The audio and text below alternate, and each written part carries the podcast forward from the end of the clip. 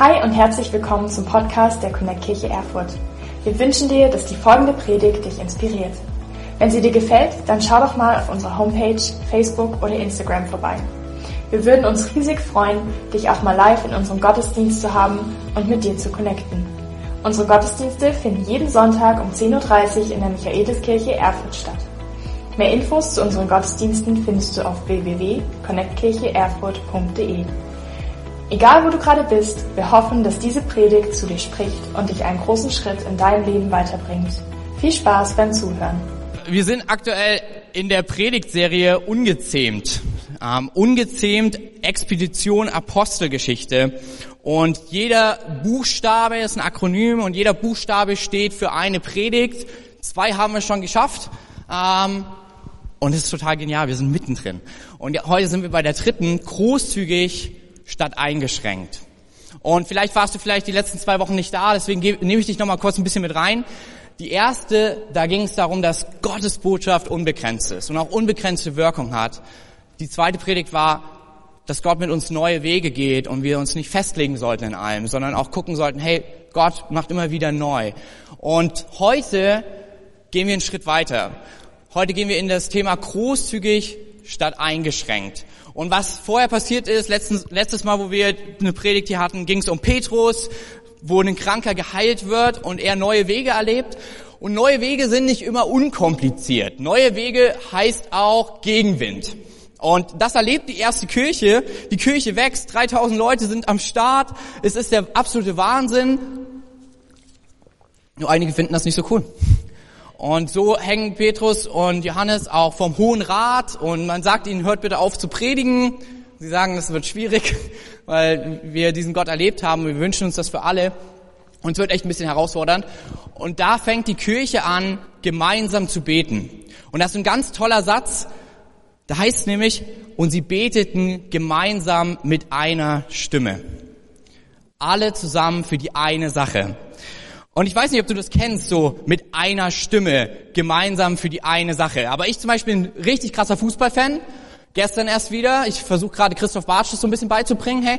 Und wir waren im Dubliner und dann geht's rund, hey. Ich habe gelitten, ich habe auch gebetet. Irgendwie wurden meine Gebete nicht erhört. Am Ende stand es 2-0 und ich denk mir, Herr, segne uns, nächstes Spiel. Okay, aber vielleicht bist du auch kein Fußballfan und du erlebst das ein bisschen anders.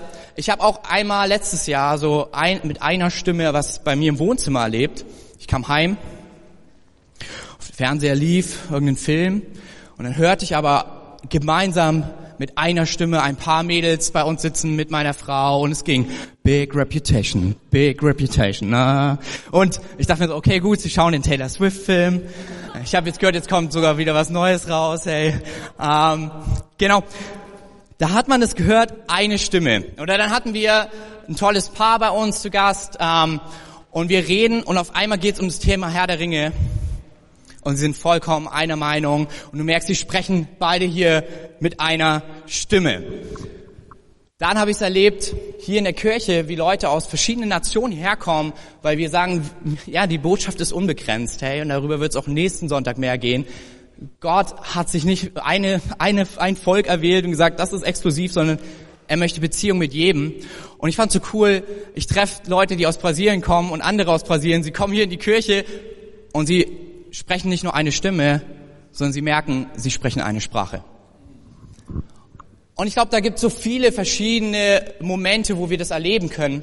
Aber ich denke, Kirche ist genau so ein ähnlicher Ort, der eine Stimme spricht mit einer Stimme betet, für die eine Sache einsteht, nämlich dass Leute Jesus kennenlernen und wir ihm immer ähnlicher werden. Hey. Mega ein paar finden es gut, es freut mich. Und danach geht es ein bisschen weiter, nämlich nicht nur, dass sie in einer Stimme beten, Gott erhört ihr Gebet, danach kommt ein Text, wo wir merken, sie sind nicht nur eine Kirche mit einer Stimme, sondern sie sind eine Kirche mit einem Herz und einer Seele. Und was das bedeutet, will ich mir heute mit euch ein bisschen anschauen. Und Calvin hat über den Text, den wir gleich lesen werden, zusammen mal gesagt, wenn du diesen Text liest und nicht es innerlich in dir etwas bewegt zum Weinen, dann muss dein Herz aus Stein sein. Und so ähnlich und so wunderschön ist die erste Hälfte des Textes, so herausfordernd ist die zweite. Und wir wollen uns das gemeinsam gleich anschauen. Im zweiten Teil der Bibel, in der Apostelgeschichte, das kommt direkt nach den Evangelien, im Kapitel 4, ab Vers 32. Und du kannst mir entweder zuhören, wie ich das versuche laut vorzulesen, auf den Screens mitlesen, oder, oh, hier kommt das Beste, bringst einfach eine Bibel mit und liest es in deiner Bibel. Come on, ist das nicht gut? Okay, lasst uns starten. Die Gläubigen waren ein Herz und eine Seele. Sie betrachteten ihren Besitz nicht als ihr persönliches Eigentum und teilten alles, was sie hatten, miteinander. Die Apostel bezeugten eindrucksvoll die Auferstehung von Jesus Christus und mit ihnen war die große Gnade Gottes. Armut gab es bei ihnen nicht, weil die Leute, die Land oder Häuser besaßen, etwas von ihrem Besitz verkauften und das Geld den Aposteln brachten, damit sie es an alle je nach Bedarf verteilen konnten. Ein Beispiel dafür war Josef, den die Apostel Barnabas nannten. Das bedeutet Sohn des Trostes oder in Englisch sagt man Son of Encouragement, Ermutigung. Er gehörte zum Stamm Levi und kam ursprünglich von der Insel Zypern. Josef verkaufte einen Acker, den er besaß, und brachte den Aposteln das Geld als Hilfe für die Bedürftigen.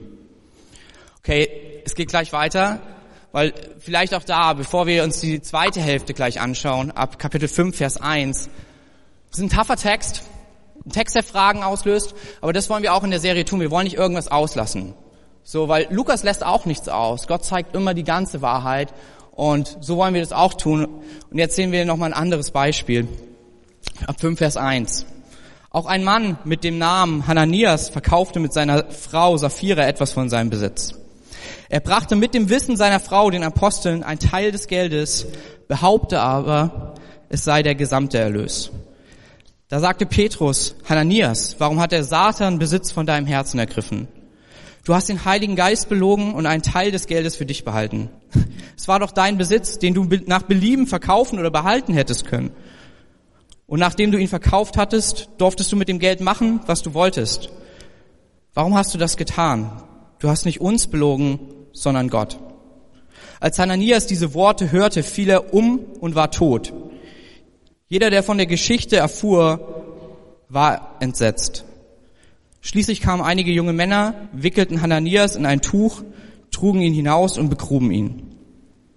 Etwa drei Stunden später kam seine Frau. Sie wusste noch nicht, was geschehen war. Petrus fragte sie, war das der Preis, den dein Mann und du bei dem Verkauf erzielt habt? Sie erwiderte, ja, das war der Preis. Da sagte Petrus, wie konntet ihr beide nur auf einen solchen Gedanken kommen, den Geist des Herrn auf die Probe zu stellen? Gleich vor der Tür stehen die jungen Männer, die gerade deinen Mann begraben haben. Sie werden auch dich hinaustragen.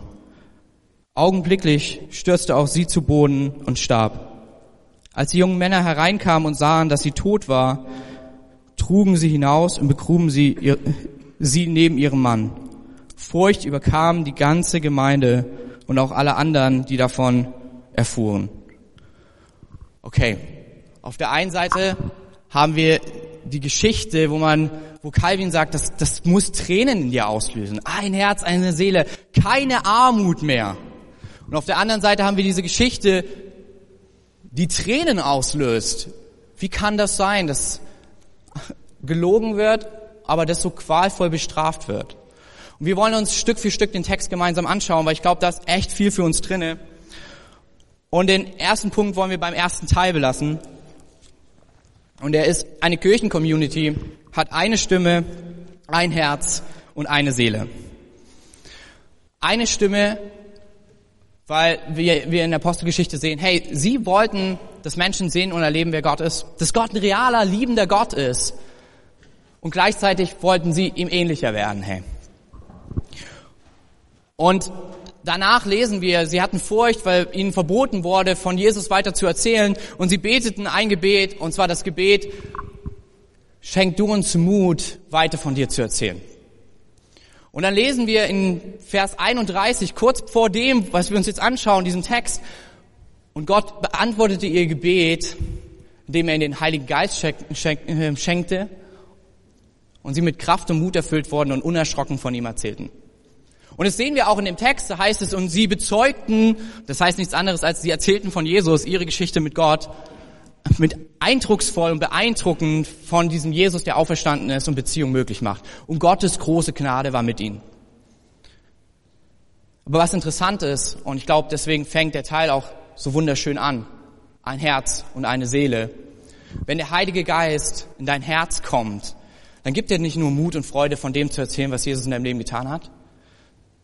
Er, so sagt die Bibel, schenkt auch Liebe. Liebe auf eine Art und Weise, wie wir sie nicht kennen. In einem anderen Kapitel in der Bibel, in Römer, da heißt es, der Heilige Geist gießt die Liebe in unser Herz. In Timotheusbrief, da schreibt Paulus an den jungen Pastor und er sagt, hey, du hast doch den Heiligen Geist. Deswegen hast du keinen Geist der Furcht, sondern nicht zuerst des Mutes, der Kraft, nein, der Liebe, Kraft und Besonnenheit. Und das ist, was wir in dem Text sehen. Und das ist, worum es mir heute geht. Ich glaube, Kirche braucht eine Stimme im Gebet. Kirche sollte ein Herz haben. Vom Hebräischen her kannst du es einfach austauschen, auch mit dem Begriff Vision oder Mission. Sie hatten ein Ziel, sie hatten eine Ausrichtung. Sie lebten für diesen Jesus, der lebendig war und ihr Leben verändert hat. Aber sie waren auch eine Seele. Und ich finde, es klingt cool und das liest man auch immer, oder man sagt es auch so über Leute, die sind echt ein Herz und eine Seele. Aber für mich war es spannend zu gucken, was bedeutet das? Und es ist ziemlich interessant, weil Stimme ist wirklich Gebet. Das Herz ist der Auftrag, die Mission. Sie wollten alle dasselbe, dass ihre Freunde Jesus kennenlernen. Aber eine Seele bedeutet Freundschaft. Im Englisch nimmt man das Wort Fellowship oder Community, deswegen habe ich auch gedacht Kirchencommunity oder auch ein bisschen altdeutsch Gemeinschaft, Kirchengemeinschaft. Und hier ist das Spannende, du kannst das Wort Seele eigentlich auch mit Freundschaft übersetzen. Und hier kommt etwas Verrücktes. Das ist mehr als nur eine gewisse Bekanntschaft. Das ist mehr als am Sonntag ein Hallo. Das ist mehr als nur, ich kenne seinen Namen. Es ist tiefe, echte Freundschaft. Das bedeutet, ich weiß, wie es der Person geht. Ich weiß, was in ihrem Leben passiert. Ich teile mit ihr Leben und da ist eine Liebe füreinander da. Und hey, das ist, was ich mir so sehr für uns als Kirche wünsche. Und jetzt kommt das Krasse, was ich absolut feier. Das Wort Freundschaft, was dort im Griechischen verwendet wird. In dem kompletten Neuen Testament steht es nie alleine. Es kommt immer mit einem Verb, mit einer Tat. Und man könnte sie mit teilen oder kümmern übersetzen. Freundschaft heißt, miteinander zu teilen, weil wir, weil du uns kümmerst, weil wir einander kümmern, weil wir uns umeinander kümmern, weil uns unsere Kirche kümmert, weil uns unsere Stadt kümmert. Ich finde es so genial und das Coole ist, du musst nicht darin perfekt sein und gleich von Anfang an, es ist, ich finde es schwierig. Sind wir mal ehrlich, alleine, wir machen gerne unsere One-Man-Show, die funktioniert so viel einfacher. Aber es ist viel mehr Kraft darin zu sehen, wenn wir nicht nur eine Stimme und ein Herz haben, sondern wenn wir auch echte Freunde dabei sind.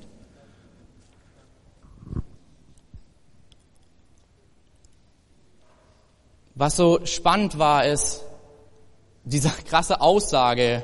Ich finde sie ziemlich steil. Es gab keine Armut unter ihnen. Armut gab's nicht. Jeder hatte genug. Das war damals eigentlich die Aufgabe vom Tempel, vom Gebäude. Der Tempel war dafür da, die Armen zu versorgen. Was Gott tut bei der ersten Kirche und was er auch heute noch tut, er gibt dem Tempel Füße.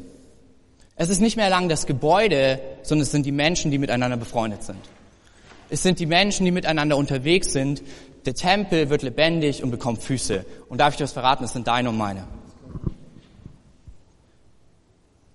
Und ich wollte heute, ich habe gedacht, okay, es geht um Großzügigkeit. Und ich dachte, ich werde heute darüber predigen, weil wenn du siehst, die teilten alles, darum wird's gehen. Und während ich so im Café, Oma Lilo, by the way, ist echt cool, während ich da so saß und die Texte für mich übersetzte, merkte ich, oh man, ja, es geht um Großzügigkeit, aber das war nie Gottes Ziel. Das war der Mittel und der Zweck. Ich glaube, wenn du den Text genau anschaust, geht es um eine andere Sache. Es geht um Freundschaft. Weil Freundschaft nie ohne die Tat funktioniert. Weil Freundschaft nie funktioniert, wenn man nicht miteinander teilt und sich umeinander kümmert. Diese Aussage, es gab keine Armut mehr, die finden wir im ersten Teil der Bibel. Das hat Gott damals seinem ersten Volk, seiner ersten Kirchencommunity versprochen, nämlich bei Mose mit den Israeliten. Ähm, dort sagte er, das können wir uns mal zusammen einfach durchlesen, eigentlich sollte es keine Armut unter euch geben, denn der Herr, euer Gott, wird euch in dem Land, das er euch als Erbe gibt, reich segnen. Was Lukas uns hier berichtet ist, das passiert jetzt. Es gibt keine Armut mehr. Aber nicht aufgrund von irgendeinem Konzept, nicht aufgrund von irgendeinem System oder irgendeiner Einrichtung, sondern sein Konzept, sein System sind Freundschaften. Seine Idee ist nicht irgendwie etwas, ja, wenn jeder davon so und so viel abgibt, dann wird alles funktionieren. Das ist wieder Mittel und Zweck. Sein Ding ist Freundschaft. Weil Freundschaft nicht ohne das Wort kümmern und teilen auskommt. Hey, es sind Freundschaften, die aufeinander achten, nicht Systeme. Und ich find's verrückt. Als ich dort saß im Café, dachte ich mir, okay, Gott, du bist echt so lustig. Morgen startet die Connect-Gruppensaison. Und ich hatte absolut kein Interesse eigentlich, heute über Kleingruppen und über Connect-Gruppen zu predigen. Aber ich gucke mir an, wie Gott das macht und bei ihm es einfach keine Zufälle gibt. Und heute passend zu dem Text, der Text sagt nicht unbedingt, dass wir viel über Großzügigkeit heute reden sollten. Der Text sagt, dass wir über Freundschaft reden sollten. Hey, ich glaube, dass Connect-Gruppensaison das Beste ist, was du heute mitnehmen kannst aus dem ganzen Gottesdienst.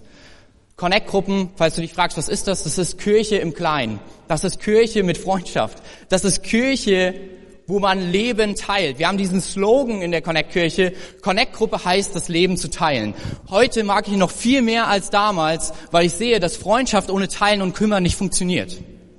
Hey, und wir haben über 14 Gruppen, an denen man sich anmelden kann. Ich feier's voll. 91 Leute aktuell aus dieser Kirche sind angemeldet in Connect-Gruppen, was der absolute Hammer ist.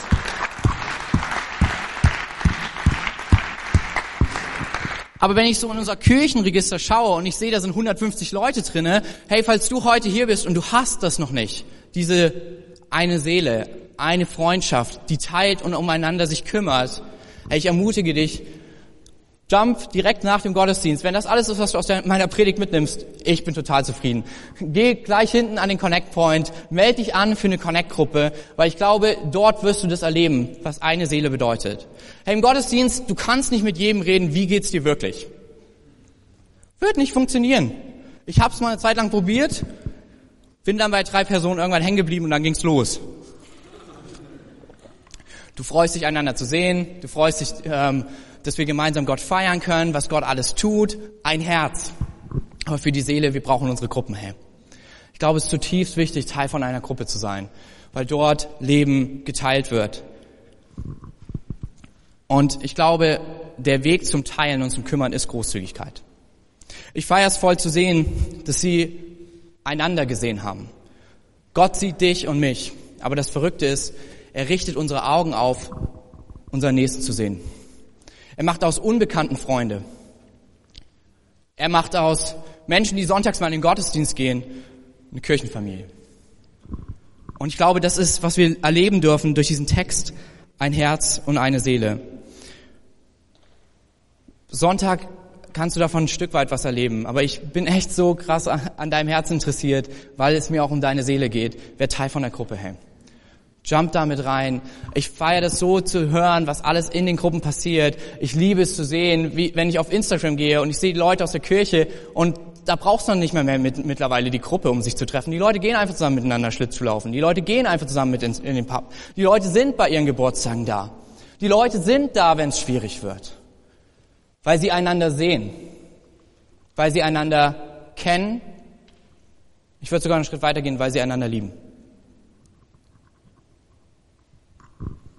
Ich glaube, wenn wir ein Herz haben wollen für diese Stadt, brauchen wir eine Seele, um das zu tun. Ich feiere es, dass die erste Kirche definitiv voll auf den Auftrag fokussiert war. Hey, wir wollen unserer Stadt was geben. Wir wollen einen Unterschied in unserer Stadt machen. Aber sie haben dabei sich nicht verloren.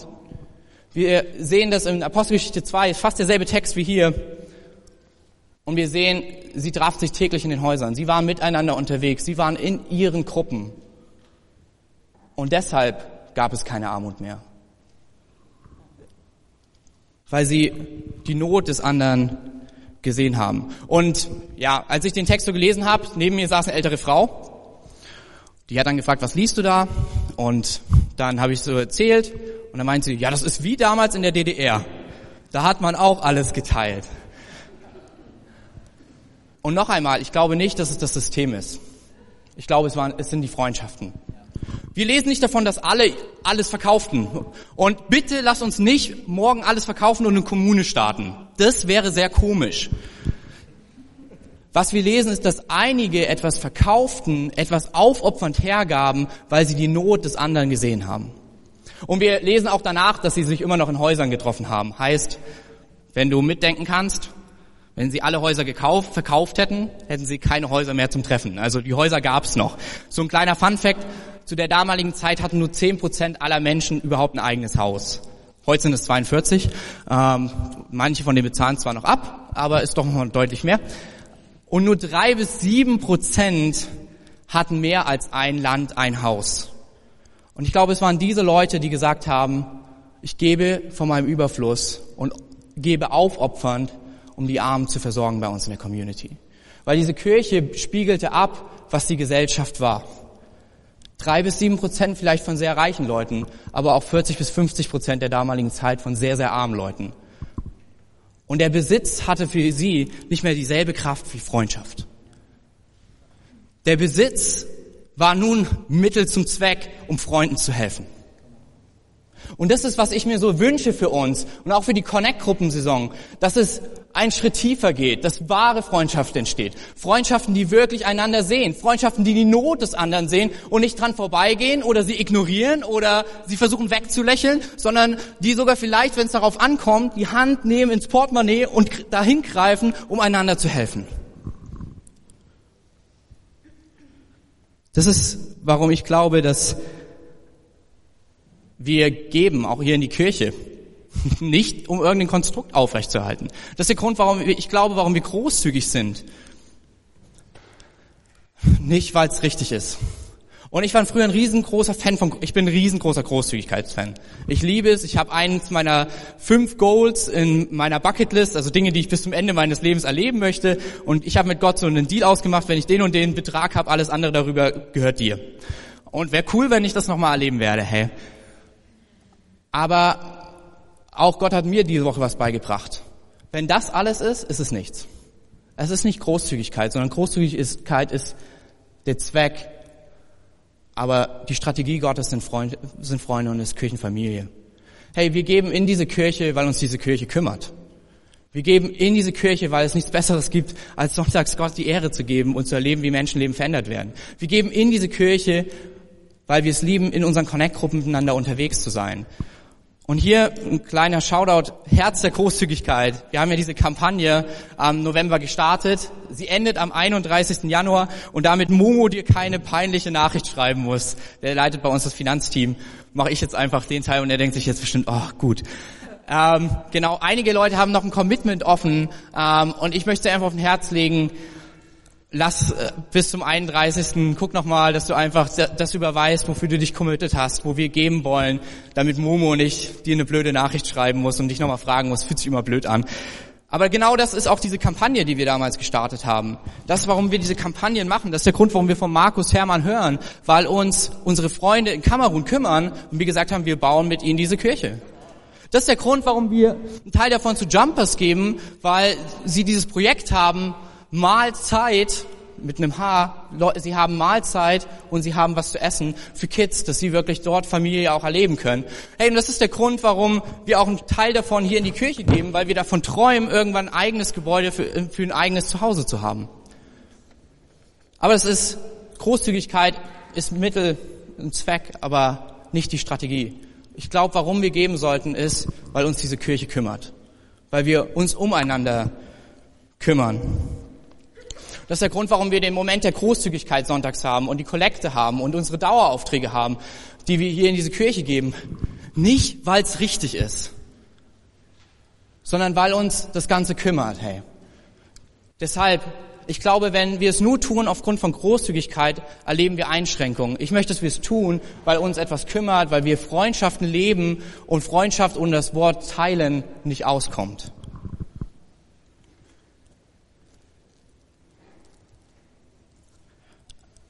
Mein zweiter Punkt ist, eine Kirche, die das Leben teilt, braucht lebendige Beispiele.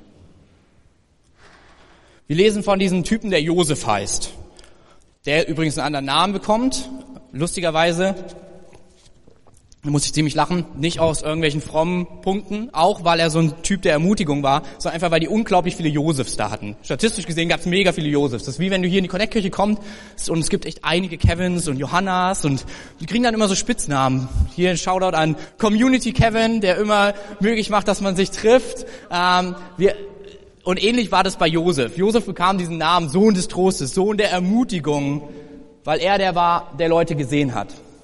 Und er ist der absolute Held von Lukas. Er wird danach noch 23 Mal mit erwähnt. Er ist bei der ersten Gemeindegründung mit am Start, die nicht in Jerusalem und Umgebung war, sondern wirklich ein bisschen weiter weg, so wie er auch in Zypern gewohnt hatte davor. Und Josef ist ein lebendiges Beispiel. Lukas würde uns nicht von Josef erzählen, wenn Großzügigkeit so eine Selbstverständlichkeit wäre, wenn Freundschaft so einfach wäre, sondern es gab besondere Menschen wie Josef, der einfach ein Typ der Ermutigung wurde und ein ermutigendes Beispiel war für Lukas, für die erste Kirche und auch, ich glaube, für dich und für mich. Ein Typ, der einen Acker übrig hatte und gesagt hat, ich verkaufe den lieber, damit die Leute, die in unserer Kirche nichts haben, genug haben. Und ich denke, in dieser neuen Saison ist es die Chance, dass du und ich zu einem lebendigen Beispiel werden. Zum Beispiel der Ermutigung. Weil vielleicht geht's dir ähnlich, du hast gedacht, okay, drei, drei bis sieben Prozent von denen haben was verkauft. Ich bin aus dem Schneider. Alle, die arbeiten, deal with it. Aber ich glaube, das ist nicht das Ding. Ich denke, Großzügigkeit, wenn wir teilen und es geht um Freundschaft, sieht so viel anders aus. Ich möchte euch ein paar Beispiele, ein paar lebendige Ermutigungsbeispiele der letzten Connect-Gruppensaison erzählen, die mich echt getroffen und bewegt haben. Da gibt es eine Connect-Gruppe, wo jemand Schwierigkeiten hat mit einem Fach in der Schule, mit Mathe und die Gruppe gleich sagt, wir müssen da helfen und wir müssen da Nachhilfe mitgeben. Dann gibt's eine Gruppe, das fand ich absolute Hammer, wo Leute hierher gekommen sind, geflohen sind und einen schwierigen Start hatten und viele gesagt haben, hey, lass uns sachbezogene Spenden geben, lass uns Finanzen geben, dass man wirklich mal nach Ikea geht und echt ordentlich was an Möbeln kauft, damit es den beiden gut geht dann erlebe ich es immer wieder, wie ich höre von den Leuten, die aus Ilmenau kommen, aus Jena kommen, unsere Praktikanten, die ähm, sogar aus ähm, Frankfurt herkommen, die ständig einen Übernachtungsplatz bekommen. Letztes äh, vor anderthalb Jahren war es noch so, dass gefühlt alle bei uns zu Hause geschlafen haben. Jetzt letztens hatte ich mal Sehnsucht und habe gefragt, hey, wo schläfst du denn? Und dann, ja, dieses Wochenende schlafe ich dort und dann hat der mir seine Wohnung angeboten und der und ich dachte mir, ah, okay, gut, wir sehen uns die nächsten vier Wochen nicht. Ja. Deswegen feiere ich es, ähm, zu sehen, wie Leute sich bei den Umzügen gegenseitig helfen. Deswegen feiere ich es, als wir gestrichen haben und du erlebst mich und du weißt, ich habe zwei linke Hände und mir geholfen wurde beim Streichen von meiner Wohnung. Aber das größte und krasseste Beispiel war die Promance Connect Gruppe, in der ich damals sein durfte.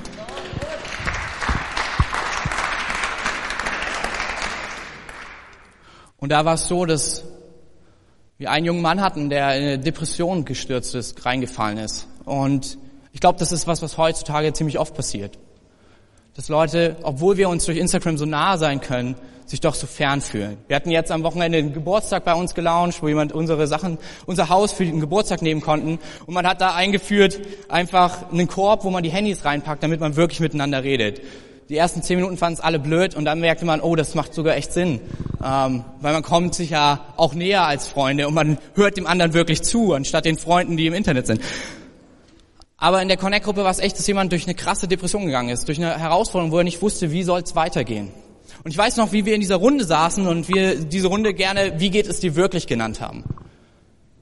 Und auf einmal sich alles verändert hat. Von diesem oberflächlichen Gut, die Arbeit war schön oder das Studium war gut, hinzu, ich weiß nicht mehr weiter.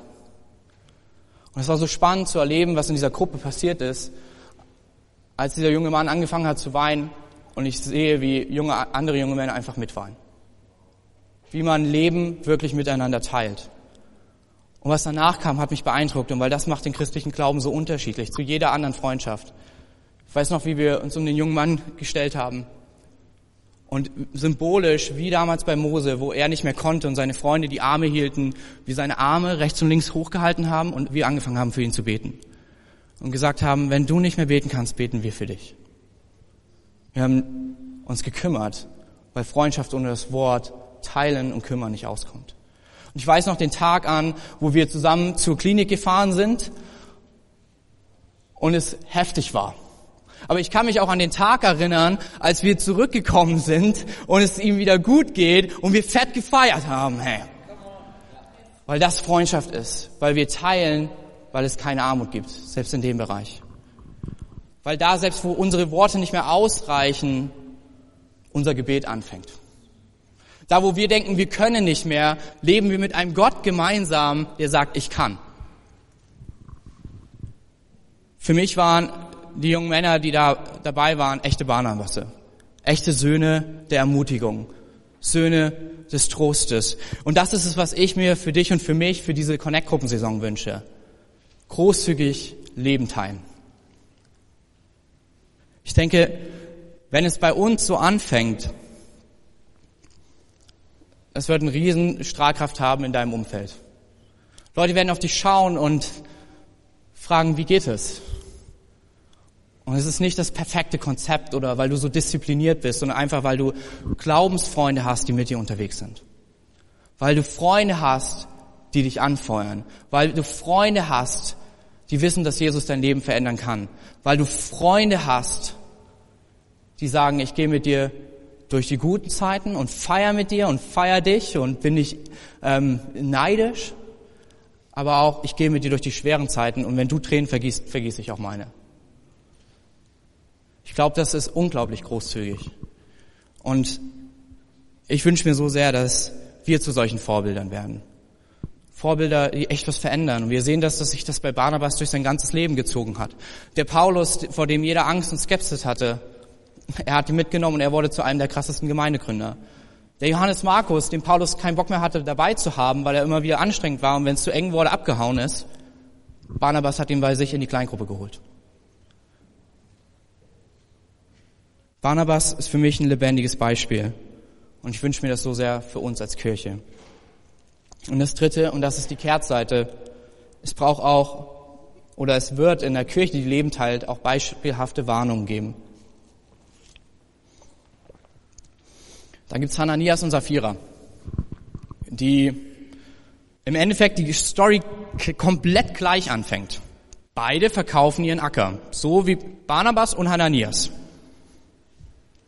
Beide bringen Geld zu den Aposteln, um es an die zu verteilen, die nicht genug hatten. Ist auch spannend. Hananias, sein Name heißt Gnade oder Geschenk. Gott ist gnädig, Gott beschenkt. Saphira heißt Schöne oder Schönheit. Zusammen sind sie das schöne Geschenk Gottes oder die, die schöne Gnade Gottes und sie fallen tot um. Und ich weiß nicht, wie es dir geht, aber mich fordert es heraus. Und ich sehe auch, dass das einzigartig ist in der Bibel. Es passiert nie wieder danach. Es gibt nur so etwas Ähnliches im Korintherbrief über ähm, Personen, die das Abendmahl unehrlich und voller Bosheit nehmen. Aber so etwas gibt es irgendwie nicht. Aber ich finde es gut, dass es gibt. Nach langen Ringen mit dem Text. Ich habe 17 Seiten Ausarbeit, Ausarbeitung darüber geschrieben, weil ich ihn kompliziert finde. Merke ich, Lukas findet es auch kompliziert. Aber was ich merke, dass in der ersten Kirche nicht alles perfekt war.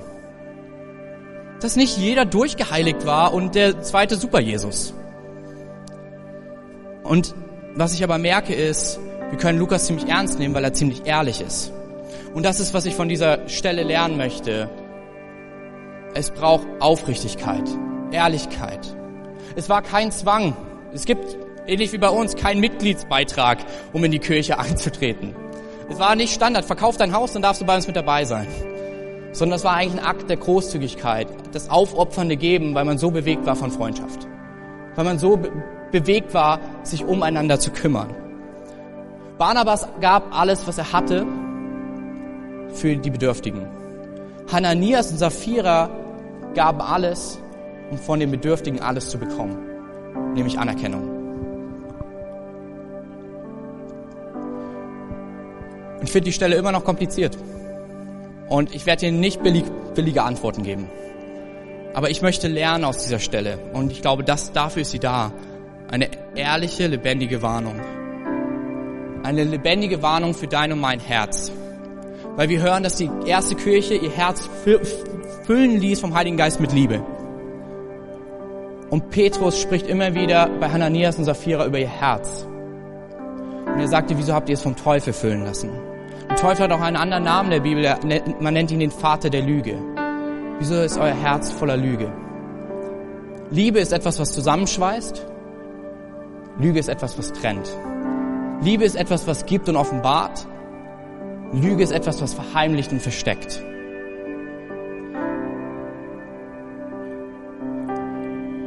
John Stott hat über die Stelle gesagt, was ich daraus lernen möchte ist, mein Herz sollte nicht gefüllt sein mit einem Steinhaus. Nicht um mein Herz sollte kein Steinhaus gebaut sein, sondern ein Haus aus Glas. Damit Gott und meine Freunde reinschauen können. Und das ist, was ich mir so sehr wünsche. Wir sehen es auch bei Sapphira. Petrus sagt nicht gleich, ihr habt, ihr habt gelogen, ihr habt geklaut, sondern er sagt, ist es der Preis? Und sie fängt an zu lügen. Was mir das zeigt, selbst in dem größten Gericht, selbst in der größten Bestrafung ist bei Gott immer noch Umkehr und Gnade möglich. Das große Geschenk der Gnade. Petrus Frage dahinter war eigentlich in Wahrheit, willst du umkehren? Wir können das noch zurechtbiegen. Nicht mit einer neuen Lüge, sondern mit Ehrlichkeit und Liebe.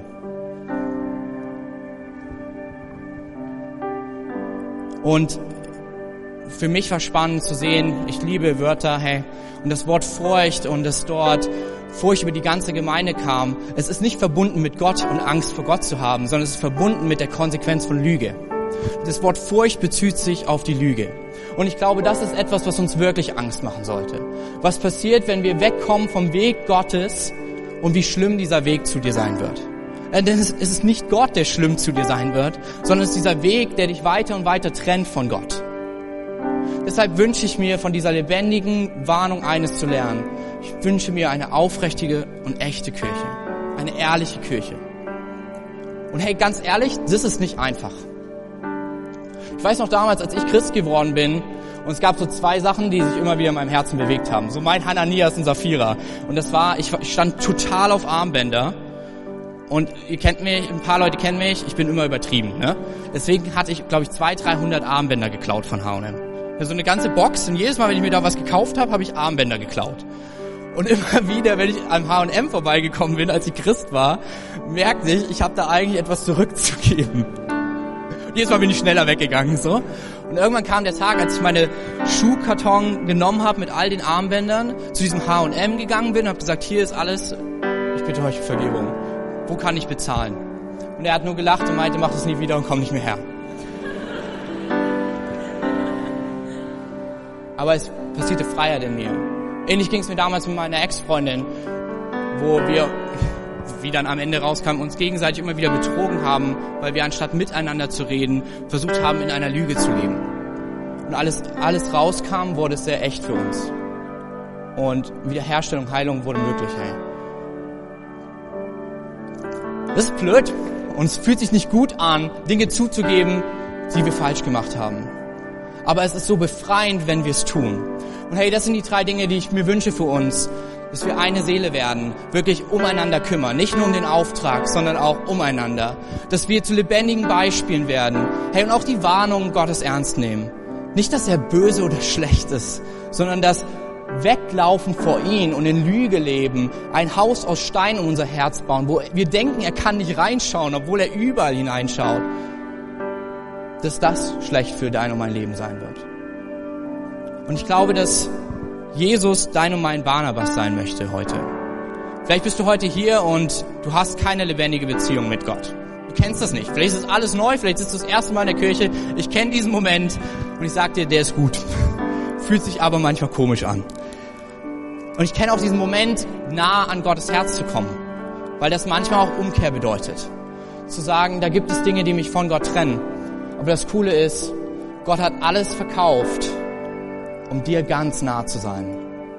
Jesus kam auf die Erde, verkaufte sein Leben, er hielt es nicht fest und er starb für dich und für mich am Kreuz, für deine und meine Schuld, für all die Lügen, die wir ausgesprochen haben über andere, die wir uns selbst zugesprochen haben oder die andere über uns gesagt haben.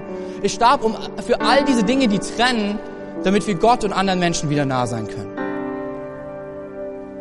Und ich wünsche mir so sehr, dass dieser Satz, es gab keine Armut unter ihnen, auch heute Morgen dein und mein Leben trifft, wenn es darum geht, um die Armut Gott nicht zu kennen.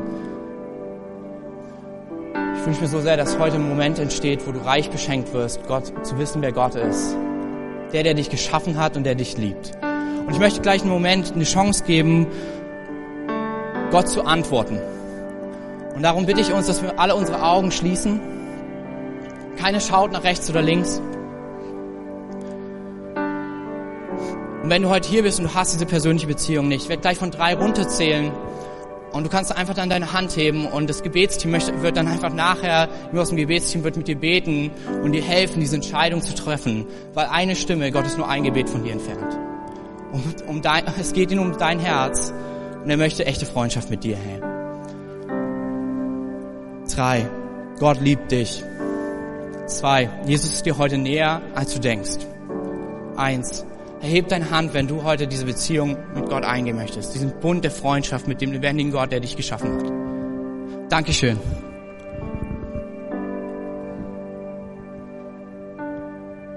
Mega, ihr könnt die Augen wieder öffnen. Lasst uns der Person einen fetten Applaus geben. Das Beste, du tun kannst.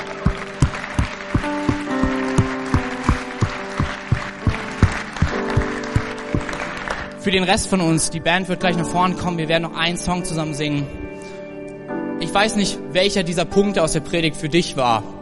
Vielleicht ist es zu sagen, ich lasse mich endlich auf Freundschaften ein. Vielleicht gab es auch Verletzungen, die sagen, ich kann mit niemandem mein Herz mehr teilen. Und Gott heute das echt brechen möchte und sagen möchte, es ist möglich mit mir. Vielleicht ist es, ja, da, wo er dir ein aufopferndes Geben aufs Herz legt. Zu sagen, hier gebe ich oder hier habe ich etwas zu geben und ich gebe es, weil Besitz mir nicht so viel wert ist, wie die Dinge, die mich kümmern. Und vielleicht sind es auch Dinge, wo du sagst, boah, hier lebe ich mit einer Lüge. Und ich will eigentlich dort Freiheit. Ich will mein Glashaus haben, mein Steinhaus abbauen, dass Gott und Freunde in mein Herz schauen können. Dann ermutige ich dich einfach. Wir haben hinten am Connect Point auch Gebetskarten. Füll einfach so eine Karte aus und Leute werden mit dir beten ähm, und mit dir Dinge, ja, mit Gott zusammen ins Reine bringen. Hey. Lass uns gemeinsam aufstehen. Ich will nochmal für uns beten und dann starte die Band voll durch. Jesus, ich danke dir für den heutigen Morgen. Ich danke dir, dass du ein großzügiger Gott bist, dass du bezahlt hast für all unsere Schuld, weil du Freundschaft haben willst, weil wir dich kümmern. Und ich bete für, dass wir das erleben können. Ich bete für echt tiefgängige Freundschaften in dieser neuen Connect-Gruppensaison. Und ich bete, dass wir es erleben, dass Freundschaft nicht ohne das Wort teilen und kümmern auskommt. Ich danke dir, dass deine Freundschaft zu uns nicht ohne das Wort teilen und kümmern auskam und auskommt. Und lass uns das gemeinsam mit dir erleben, Gott. In deinem Namen. Amen. Wenn du mehr über Jesus erfahren willst oder deine Geschichte mit uns teilen möchtest, dann schreib uns gern auf Facebook, Instagram oder eine E-Mail an info at connectkirche.de. Du bist begeistert von der Connect Kirche Erfurt und möchtest unsere Arbeit unterstützen? Dann findest du auf unserer Homepage weitere Details dazu, wie du dies tun kannst. Falls du nicht aus Erfurt und Umgebung kommst, aber dennoch aktiv verfolgst, was wir als Kirche tun, möchten wir dir zuallererst Danke sagen, dass du auf diese Art Teil von dem bist, was hier in Erfurt geschieht. Gleichzeitig wollen wir aber sicherstellen, dass du vor Ort eine Kirchenfamilie hast. Wir sind der festen Überzeugung, dass es keinen Ersatz dafür gibt, eine Kirche vor Ort zu haben, in der du connected bist und Beziehungen pflegen kannst, die dich im Glauben voranbringen. Falls du keine Kirche vor Ort haben solltest, ermutigen wir dich dazu, dir eine zu suchen. Wenn du dabei Hilfe brauchst, melde dich gern unter info at connectkirche.de. Danke fürs Zuhören und bis bald.